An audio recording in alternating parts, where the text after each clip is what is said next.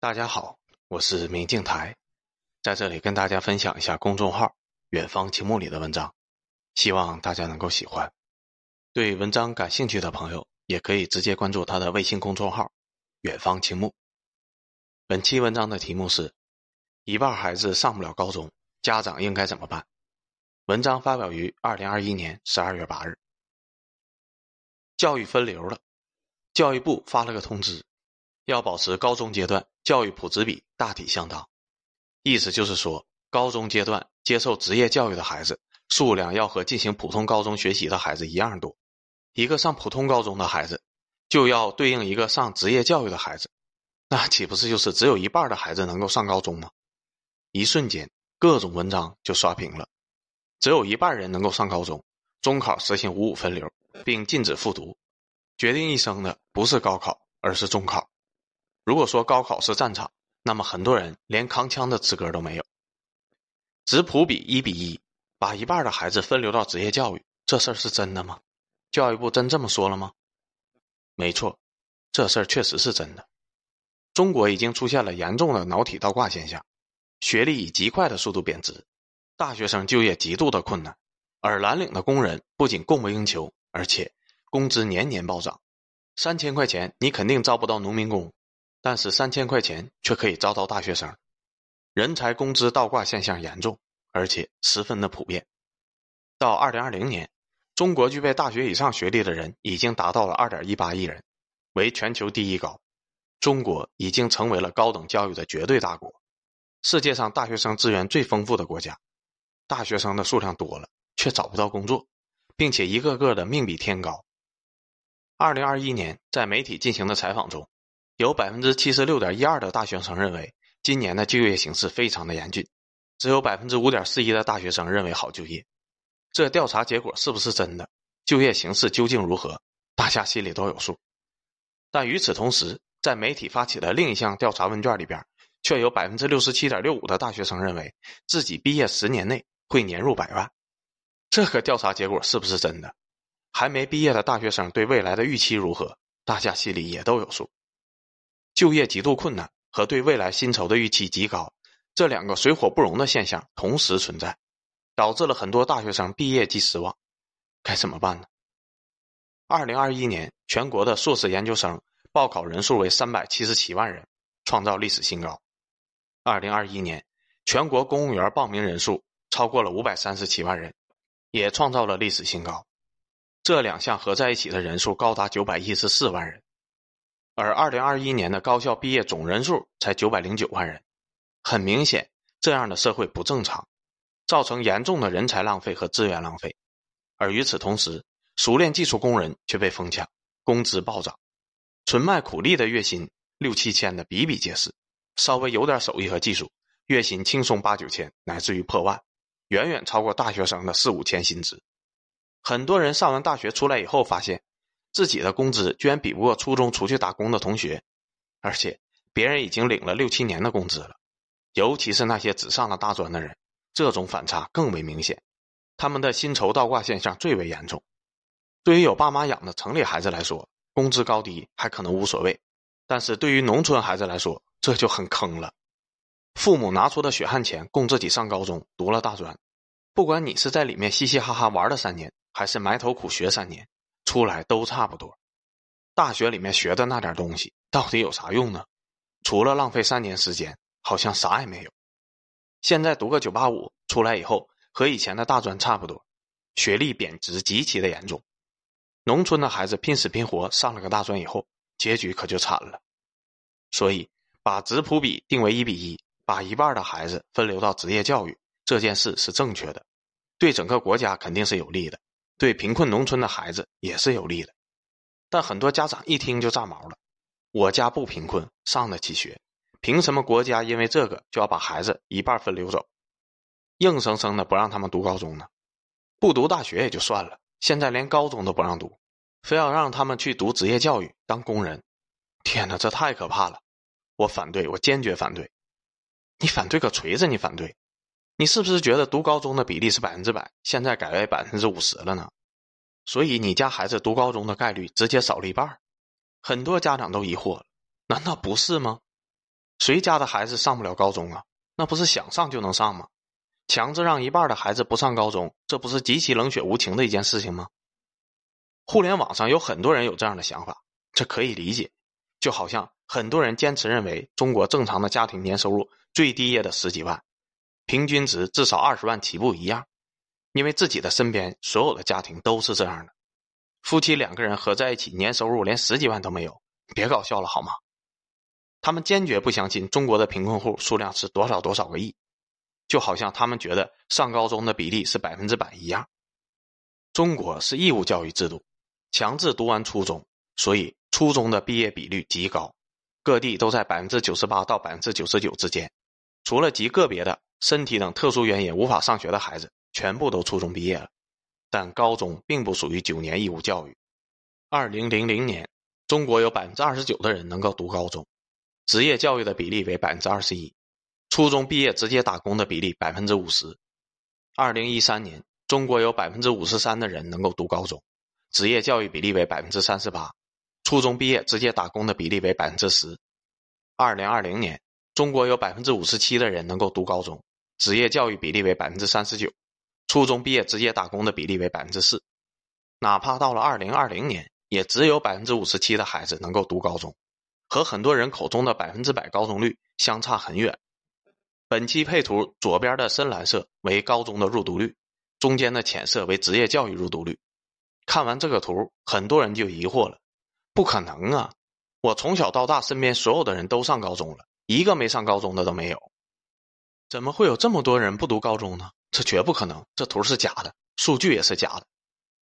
凡是质疑这个图的，有一个算一个，肯定是城里的孩子，因为农村孩子绝对不会质疑这张图。二零一三年。高中入读率平均为百分之五十三，但在城市人口中，高中的入读率是百分之九十三，农村人口入读率只有百分之三十七。城里人确实几乎个个读高中，但是你和农村人一平均，就只剩下百分之五十三的入读率了。好好想一想，既然你身边所有人都上了高中，那中国这么多职业技术学院里面的学生都是哪儿来的？难道是天上掉下来的吗？城里的孩子几乎都能上高中。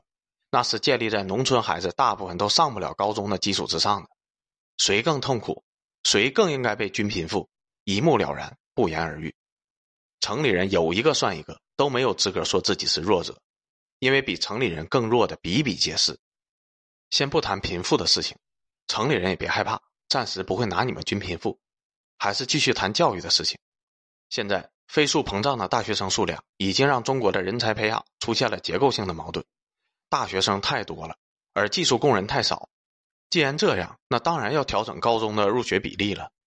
教育部提出的质谱比一比一，其实并不是只有一半的孩子能上高中，精确的比例应该是四十八比四十八，只有百分之四十八的孩子能够上高中，因为还有百分之四的人初中读完就去打工了，连职教都不上。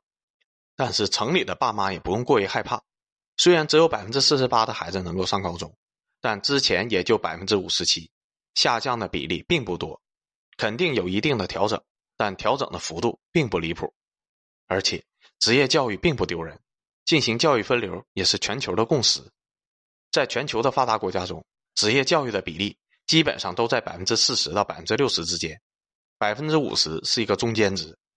英美法德日的强大，绝不是说让所有人都上了本科，恰恰相反。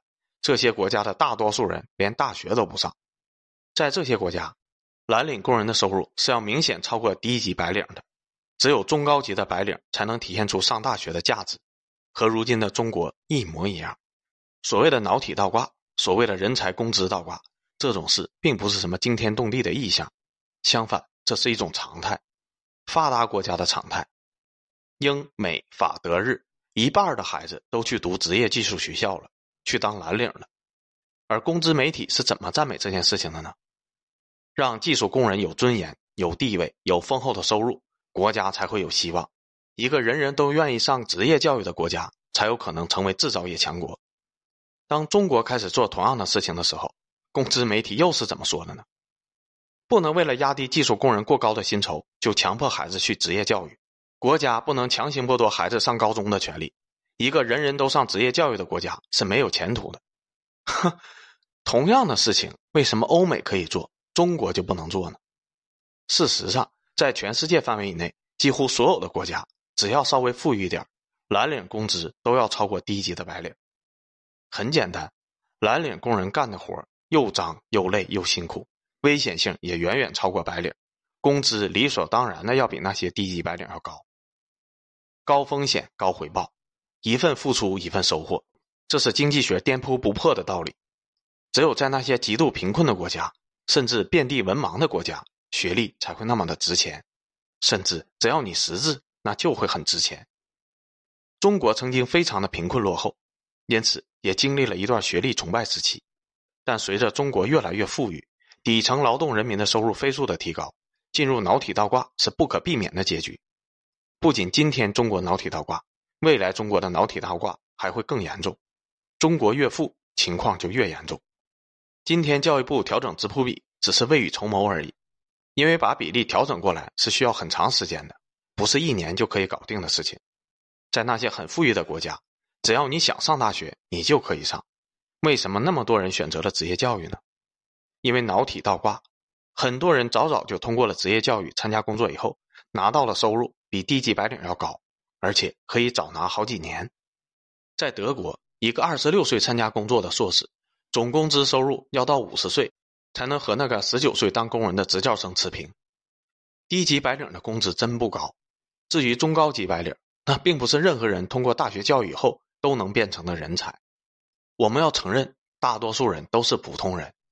这个高中低级的白领区分不是按照学历分的，是按天赋来的。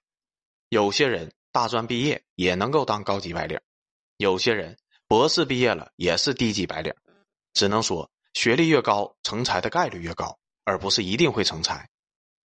曾经严重崇拜学历的中国，现在已经矫枉过正了，到了一个学历严重过剩的时代。别说大专了，本科甚至九八五的本科又算什么呢？好的岗位早就硕士起步了，干啥都要硕士。你那些低级的岗位，真的需要念那么多年的书吗？考了一堆火箭制造专业的知识，最后招人家过来拧螺丝钉，有这个必要吗？企业招聘唯学历论有病，不对，应该破除。但你一个好的岗位放出去，一堆硕士博士来抢。既然有这么多的硕博可以选，那我为啥要选那些专科和本科生呢？换你来招人，你会放着硕博不要，去选专科本科生吗？所以浪费归浪费，那是社会的事情。对于企业来说，同样工资招博硕，明显这是更划算的。都说职业分流不好。但在目前这种学历贬值的情况下，让孩子上大专，难道就不是分流了吗？今天大专生的待遇远远不如以前的中专生，社会是必然分层的，教育也必然分层，不管你怎么分，最终都是要分层的。所有人都读大学，那就等于没读大学。现在至少得读个九八五，才有以前大专生的感觉。与其把大学生当做社会底层，还不如把中专生定为社会的最底层。这样大家都还能轻松一点，孩子还能早工作几年。当然，由于如今的中国学历严重的通货膨胀，直接说让孩子去上中专，家长们接受不了。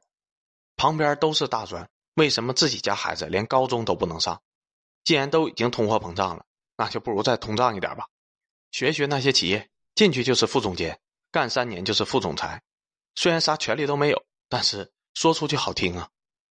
嫌职业教育不好听。好啊，那就改名，改成职业本科教育，初中毕业直接上，三年毕业以后就发你职业本科的证书，厉害吧？